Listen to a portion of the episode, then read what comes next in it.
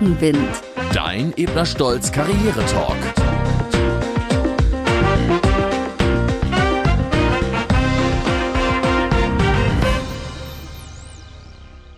Wir leben in sehr bewegten Zeiten. Wir haben einen Krieg in der Ukraine. Wir leben seit zwei Jahren in einer Pandemie. Wir stehen vor gewaltigen Umweltbelastungen und dementsprechend erleben wir in unserer Coaching- und Beratungspraxis sehr häufig, dass Menschen unter diesen starken Veränderungen auch leiden und sich neu orientieren und fragen, was los ist. Außerdem wissen sicherlich auch viele Zuhörerinnen und Zuhörer, dass psychische Erkrankungen in den letzten 40 Jahren gewaltig zugenommen haben, von zwei auf fast 17 Prozent. Wir sprechen dabei von einer Verfünffachung der Krankentage. Ja, und das alles ist Grund genug, sich mit dem Thema Resilienz zu beschäftigen, hier in diesem Podcast. Wir wollen uns fragen, was bedeutet Resilienz eigentlich genau? Wozu brauchen wir das? Und ganz wichtig, wie können wir denn lernen, besser mit Belastungen umzugehen? Mein Name ist Karin Burmeister. Ich bin Coach und Beraterin für Führungskräfte und MitarbeiterInnen. Und heute bin ich wieder und sehr gerne bei Ebner Stolz in Köln zu Gast. Und ich darf Sie jetzt heute näher kennenlernen, Frau Kühne-Schwepper. Sie sind Senior Managerin bei Ebner Stolz. Herzlich willkommen. Hallo, Frau Burmeister. Ja, wir werden gleich darüber sprechen, wie Sie denn mit schwierigen und stressigen Situationen umgehen. Aber vorher wollen wir Sie natürlich erstmal vorstellen.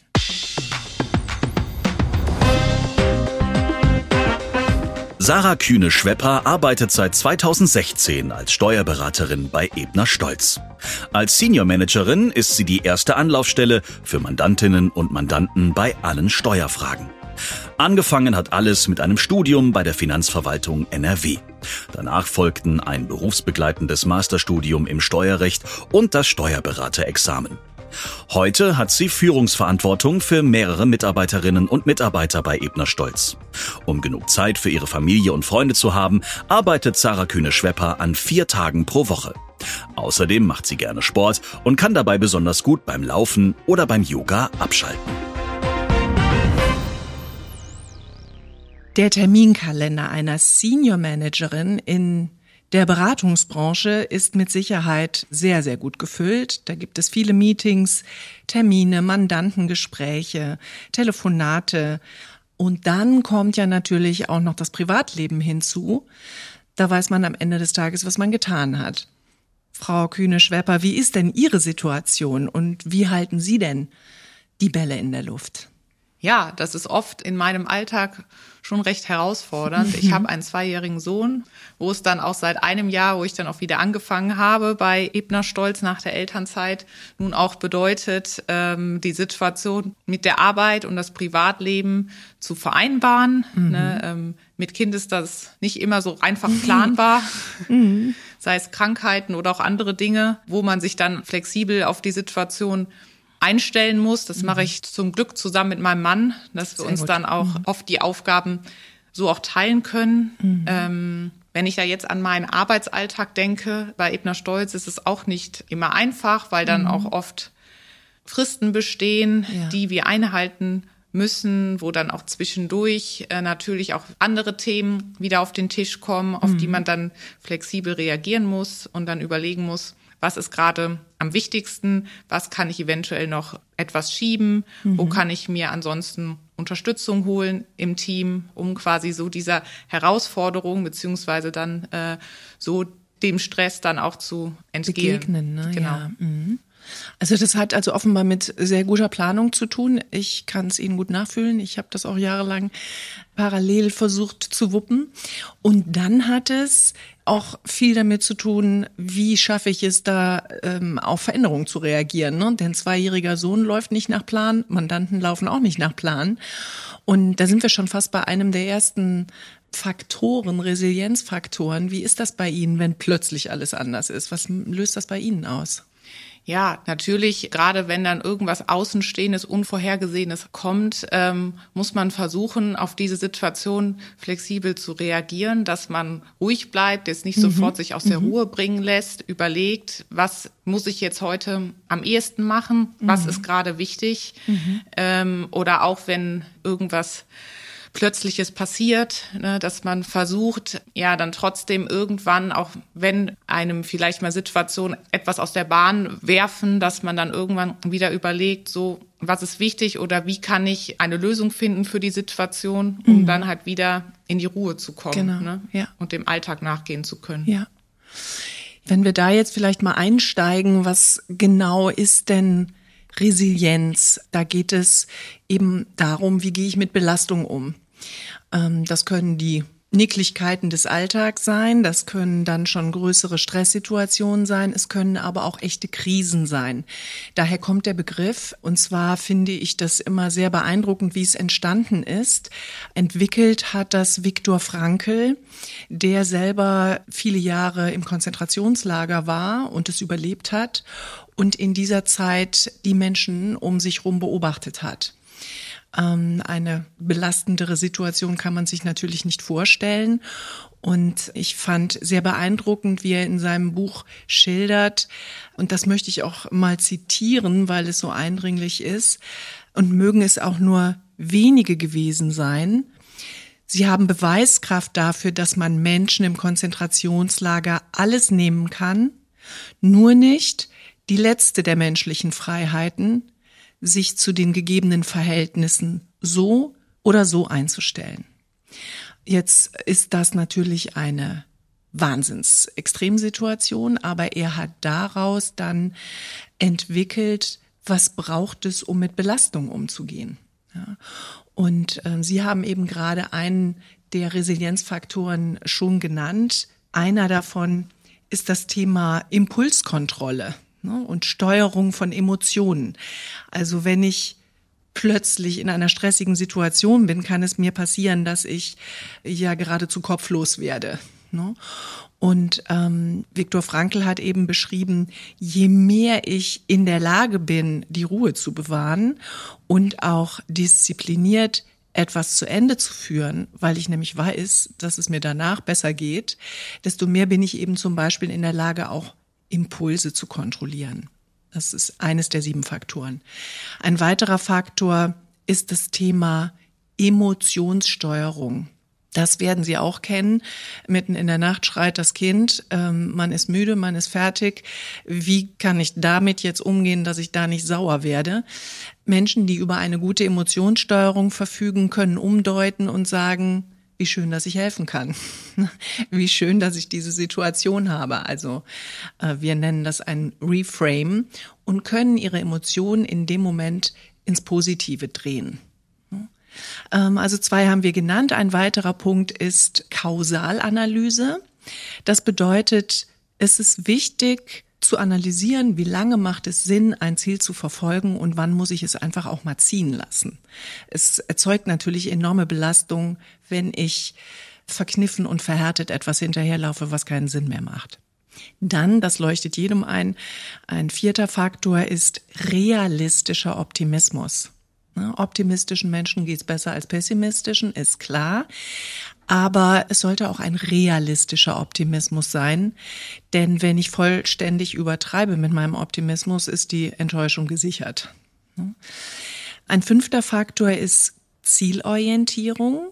Ist auch mal interessant, wie das vielleicht bei Ihnen ähm, war oder ist natürlich. Verfolge ich meine Ziele konsequent, ohne mich zu stark von anderen abhängig zu machen. Also wie autark bin ich da auch, wie selbstbewusst in meiner ähm, Zielorientierung. Der sechste Faktor ist Empathie. Wenn ich in der Lage bin, mich in andere und deren Perspektiven hineinzuversetzen, kann ich sie besser verstehen. Und dann gehe ich einfach besser mit meinem Umfeld um und die auch mit mir. So, und der letzte Faktor, den nennen wir Selbstwirksamkeitsüberzeugung. Ein etwas sperriges Wort. Ähm, das ist sozusagen die Voraussetzung für alles, nämlich habe ich das Heft meines Lebens in der Hand. Ne, sag ich, ich will das schaffen. Also sieben Faktoren. Was macht das mit Ihnen, wenn Sie das hören? Wie sind Sie da aufgestellt? Was würden Sie sagen?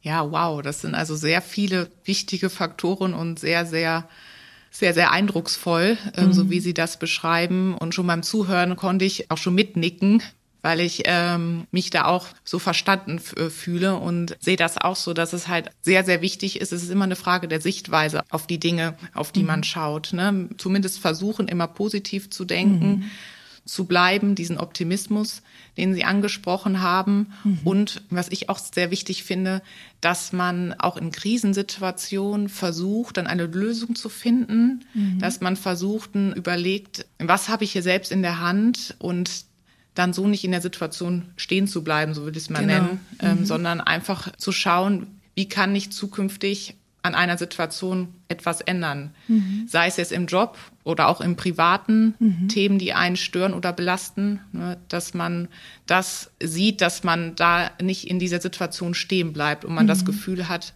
ich mache etwas. Ne, mhm. ich kann versuchen, da etwas zu bewirken für ja. mich.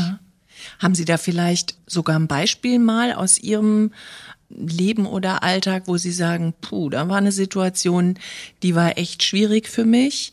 Und dann ist es mir gelungen, mich dazu eben so zu stellen, dass ich aus der Krise eine Chance gemacht habe. Ja, das war zum Beispiel auch so, als ich gerade wieder angefangen habe, jetzt nach der Elternzeit, mhm. ne, wo dann auch auf einmal ein ein neuer Alltag auf mich wartete. Zuvor war das dann ja so, dass ich zu 100 Prozent bei Ebner Stolz ähm, war, ja. auch gerade natürlich über den Tag betrachtet allein schon. So ist es jetzt, mhm. dass ich mich dann auch einfach umstellen musste, dass ich die Hälfte meines Tages ungefähr für Ebner Stolz tätig bin, die andere Hälfte aber dann Mama bin mhm. und ja, dann auch so das Gefühl, auch aushalten zu können, ich kann das jetzt nicht sofort machen. Ich kann da jetzt auch nicht warten. Ich mhm. muss ja dann auch meinen Sohn abholen. Das muss dann warten, das Thema. Und das ist mhm. auch oft so, dass es dann auch noch etwas warten kann. Zumindest, wenn man sich richtig organisiert oder mhm. sonst auch Hilfe im Team annehmen kann. Mhm. Und da habe ich zum Glück auch immer sehr tolle Unterstützung. Das war zum Beispiel eine Herausforderung, ähm, ja, wo ich dann auch erstmal lernen musste, mit umzugehen. Genau, ja. ja. Ja, dass man ähm, dann wirklich eine neue Haltung zu einer Situation gewinnt und auch so ein bisschen sich seine eigenen Glaubenssätze mal anschaut. Ne? Muss ich immer alles sofort schaffen oder kann es eben auch einmal anders gehen? Ne? Wir Menschen haben da ja sehr unterschiedliche Antreiber, zum Beispiel, was eben dann auch wiederum einzahlt auf die Resilienz, das Bedürfnis, alles alleine zu schaffen, unabhängig zu sein, eben keine Hilfe anzunehmen. Wenn das extrem stark ausgeprägt ist, dann habe ich es schwer, wenn ich viele Bälle in der Luft halten muss. Ne? Umso besser, wenn man basierend auf einer guten Selbstreflexion dann erkennt, n -n, macht keinen Sinn, tut mir nicht gut, tut meinem Kind nicht gut, tut dementsprechend meiner Leistung im Job nicht gut und dann muss ich das verändern. Genau. Und so wie ich das auch gerade schon erwähnt habe, jetzt bei Ebner Stolz, durch die Unterstützung auch im Team, ist es dann auch so im Privaten, dass man sich dann da auch Unterstützung holen kann, beziehungsweise ich mich dann auch eng mit meinem Mann abstimme. Ähm, mhm. Was mhm. ist jetzt gerade wichtiger? Ich habe noch ein wichtiges Thema ähm, auf der Arbeit, was noch fertig gemacht werden muss. Dann mhm. sprechen wir uns auch ab. Mhm. Und sobald wir dann gemerkt haben, dass wir irgendwie unzufrieden werden, dann haben wir das immer offen angesprochen. Mhm.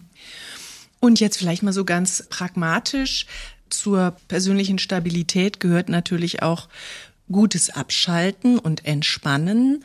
Was machen Sie da um für sich selber, um stabil zu bleiben? Ja, ähm, ich mache sehr gerne Sport. Mhm, perfekt. Ja. Jetzt seit neuestem sogar auch Yoga habe ich jetzt neu angefangen, weil ich mhm. jetzt gemerkt habe, dass mir das auch unheimlich gut tut. Ja, ich verbringe am liebsten Zeit mit meiner Familie und mit Freunden und dann auch mit Menschen, die einem gut tun. Mhm. Ne, ähm, und wo man dann einfach die Möglichkeit hat, aus diesem Alltag dann auch mal auszusteigen ne, mhm. und man nicht an alles denken zu müssen. Mhm, genau. Ja, das ist eben auch erwiesenermaßen so, dass Sport eine sehr, sehr gute Möglichkeit ist abzuschalten, weil einfach ganz andere Verbindungen dann im Kopf zusammenkommen und ähm, Adrenalin und Cortisol perfekt abgebaut werden kann. Vielleicht das auch noch zur Erläuterung, was passiert überhaupt im Körper, wenn man unter gravierenden Stress gerät. Eigentlich hat sich das die Natur ganz wunderbar ausgedacht. Zunächst wird mal eine Menge Adrenalin ausgeschüttet. Das kennt jeder. So, wenn plötzlich was Furchtbares passiert, wie der Körper in Sekundenschnelle überschwemmt wird mit Adrenalin. Das macht uns leistungsfähiger, weil wir können schneller denken. Wir haben einen angespannteren Muskelturnus. Wir beschäftigen uns nicht mit Verdauung oder Fortpflanzung oder ähnlichem, sondern wir sind maximal leistungsbereit und fähig. Wie man aber auch schnell nachvollziehen kann, das ist ungünstig, wenn das über einen langen Zeitraum aufrechterhalten wird. Früher am Lagerfeuer im Kampf mit dem Säbelzahntiger wurde abends das Adrenalin wieder abgebaut. Wenn wir aber nach einem stressigen Alltag und dann mit Kindern umgehen und so weiter, abends den Laptop wieder aufmachen, dann sind wir wieder im überschwemmt, gegebenenfalls mit Adrenalin. Und das ist natürlich ungünstig. Dann entstehen eben Muskelverspannung, Bauchschmerzen und so weiter und so weiter, also alle möglichen Symptomatiken. Wenn das Adrenalin nicht mehr ausreicht, um die Leistungsfähigkeit aufrechtzuerhalten, wird Cortisol ausgeschüttet. Cortisol, auch ursprünglich mal eine gute Idee, ist dazu da, unser Angstzentrum zu motivieren oder zu aktivieren. Das heißt, der Körper sagt, jetzt musst du auch noch obendrein aufpassen, dass nicht noch was Schlimmes passiert. Ne? Auch das ist aber im Übermaß extrem ungünstig, weil ich dann immer unsicherer werde. Oh Gott, was kann noch alles passieren? Und das eventuell damit beantwortet, dass ich noch mehr arbeite. Bloß keine Fehler machen, denn hier ist, lauert wieder eine Gefahr und so weiter. Und diese Vorgänge sorgen letzten Endes ähm, für die sicherlich schon einmal gehörte Burnout-Spirale. Das verselbstständigt sich irgendwann und da kann ich gar nichts mehr gegen machen. Und es führt dann schlimmstenfalls zum Zusammenbruch. Resiliente Menschen wissen um diese Dinge, hören in sich hinein, achten auf sich und machen das, was sie machen. Beispielsweise Sport oder Yoga oder ähnliches, um eben wirklich dadurch Adrenalin und Cortisol abzubauen. Ne? und haben eine deutlich höhere Möglichkeit, trotz Belastung und Stress stabil zu bleiben. Also insofern machen Sie da schon absolut alles richtig. Ja, Frau Kühne-Schwerper, haben Sie eigentlich da persönliche Vorbilder zum Thema Resilienz, wo Sie sagen, das finde ich toll, so ähm, würde ich das auch gerne können? Ja, wenn ich da so recht drüber nachdenke, da fällt mir zum Beispiel spontan Frau Merkel ein, die immer mhm. sehr viel Ruhe hat und ja auch einen sehr anspruchsvollen Job ähm, leisten musste. Mhm. Ich denke aber auch an, an Menschen, die zum Beispiel im Rettungsdienst arbeiten mhm. oder in Krankenhäusern. Ich finde es da zum Beispiel sehr schwierig. Die Menschen, die wissen zum Teil nicht, wenn sie zu einem Einsatz gerufen werden, was sie erwartet, ob da ähm, vielleicht auch negative Situationen auf sie eintreffen. In dem Moment brauchen die dann auch die Widerstandsfähigkeit, die Kraft, dann auch ruhig zu bleiben oder dann eventuell auch die Situation im Nachhinein ähm, zu verarbeiten. Mhm. Das sind in meinen Augen sehr, sehr gute Beispiele. Was ich da noch ergänzen würde, sind Sportler. Man weiß, dass Sportler auch mit mentalem Training wirklich immer wieder üben, nur an die guten Situationen zu denken. Ne? Also der Elfmeterschütze denkt nicht darüber nach, was passieren könnte, wenn er daneben schießt, sondern der denkt darüber nach, dass er reinschießt. Ne? Von Henry Ford weiß man das Zitat, um, whether you think you can or you can't, you're usually right. Ja, das ist das Thema ähm, Self-Fulfilling Prophecy. Je nachdem, wie ich mich eben gedanklich auf etwas einrichte, gelingt es oder gelingt es nicht. Und daher eben im Sport Fokus auf Erfolg. Und dann klappt es auch. Frau Kühne-Schwepper, jetzt haben Sie ja auch schon einiges erzählt. Ähm, wie fühlt sich das denn bei Ihnen an? Ich habe jetzt gerade schon von der ganzen Burnout-Spirale gesprochen, die Sie hoffentlich noch nicht durchlebt haben. Aber wenn es dann mal eng wird, wie fühlt sich das für Sie an? Woran merken Sie das? Ja, ich merke eigentlich relativ schnell und darüber bin ich auch sehr froh, dass sich das also jetzt nicht über längere Zeit erstmal ansammelt und dann mhm. irgendwann vielleicht so ein kleiner Knall kommt im Kopf gefühlt, mhm. ähm, sondern vielmehr, dass ich dann so eine innere Unruhe schon spüre und dann merke, mhm. okay, was ist hier gerade, was mich stört oder was mich gerade stresst? Wie kann ich aus dieser Situation wieder rauskommen? Was kann ich tun? Mhm. Indem ich mir zum Beispiel, wie ich eben schon erwähnt habe, ähm, Hilfe hole etc. Mhm. und mhm. dann auch versuche, einfach wieder in der Ruhe zu bleiben. Ne? Weil mhm. wenn man natürlich auch sehr schnell sehr nervös ist oder aufgeregt ist und sehr emotional begleitet wird, dann ist es natürlich dann auch wieder schwer, dann wieder in diese in diese Ruhe zu kommen. Mhm. Ne? Und, und, diese Unruhe äußert sich die auch im schlechten Schlaf oder äußert die sich einfach in so einem kribbelig sein und hektisch sein und ungeduldig sein und ähnlichem? Genau, das ist dann eher in diesem hektisch sein, so würde mhm. ich es vergleichen. Ähm, mir hilft dann auch oft, die Sachen aufzuschreiben, ja, gut, um die gut. so niederzuschreiben, dann mhm. habe ich so das Gefühl, ich habe sie einmal losgeworden und auf ja. Papier gebracht. Ne? Ja. Das ist dann schon eine Strategie so genau. für mich selbst, die natürlich dann auch jeder für sich irgendwie finden muss. Genau, ja. Wir haben noch gar nicht das Thema Mental Load angesprochen. Da gibt's ja, füllt ja ganze Bücher, wie gerade und ehrlicherweise häufig Frauen eben in der Doppelbelastung mit Familie und Beruf vollgeschüttet sind mit Themen und da geht's dann nachher auch nur noch mit Listen und Aufschreiben und Loswerden und ähnlichem. Ne? Richtig, ja. genau. Ja, sehr gut. Und was würden Sie sich wünschen, wenn Sie sich das Idealbild ausmalen können? Idealbild, ja. Ähm, da würde ich mir wünschen, natürlich immer eine sehr starke Widerstandsfähigkeit zu haben, mhm. nicht zu impulsiv zu sein, mhm. ähm, dann auch die Ruhe zu bewahren, mhm. ähm, optimistisch zu sein und zu bleiben mhm. und sich dann von negativen Erlebnissen nicht zu sehr aus der Bahn bringen zu lassen. Also ich finde schon, dass es wichtig ist, äh, sie zu sehen und diese Erlebnisse eventuell auch zu verarbeiten, aber mhm. dann trotzdem auch versuchen, dann wieder positiv zu denken und zu schauen und ja, Lösungen sonst auch zu suchen. Ja, sehr gut. Und wenn man auf ihr Xing-Profil schaut, was ich natürlich in Vorbereitung getan habe, dann äh, sieht man da auch, dass sie Belastbarkeit ähm, als einen Faktor angegeben haben. Und jetzt wird es natürlich sehr spannend für unsere Hörerinnen und Hörer zu erfahren, wie sie das erworben haben und ähm, wahrscheinlich, wie sie da auch immer wieder, wie Sie gerade geschildert haben, auch weiterhin dran arbeiten. Ja, ich habe ein Studium gemacht über die Finanzverwaltung, habe da also quasi schon erste Erfahrungen darin bekommen, wie es ist, in Stress zu sein, beziehungsweise ähm, dass sehr viele Aufgaben auf einen warten, weil das Studium war schon recht anstrengend, hatte sehr viele Anforderungen mhm. und Herausforderungen. Mhm. Trotzdem habe ich danach gedacht, so, ich bin da jetzt für mich nicht fertig, ich möchte weitermachen mhm. und mhm. habe dann auch neben meiner ähm, Vollzeitstelle ähm, noch nebenbei studiert und den oh Steuerberater oh erworben. Ja. Mhm. ja, und dann musste man einfach lernen, wie gehe ich mit diesen Extremsituationen um. Genau. Ne, und dann weiß man auch, es ist eine Phase im Leben, ne, die dann mhm. auch irgendwann noch wieder endet. Ne? Genau, und dann kommt wieder eine andere Phase. Aber all das und wie man das lernen kann, das werden wir in unserer nächsten Folge dann auch besprechen, denn da gibt es natürlich eine ganze Reihe Tipps und Tricks, denn Resilienz ist etwas, was mit Persönlichkeitsmerkmalen stark zu tun hat und man kann Glück haben und viele davon liegen schon drin in der Wiege. Wenn man dieses Glück nicht hat, kann man sie erwerben. Und wie das geht, wollen wir dann in der nächsten Folge besprechen. Und was wir in dieser Folge besprochen haben, das fassen wir jetzt nochmal in den wichtigsten Learnings kompakt zusammen.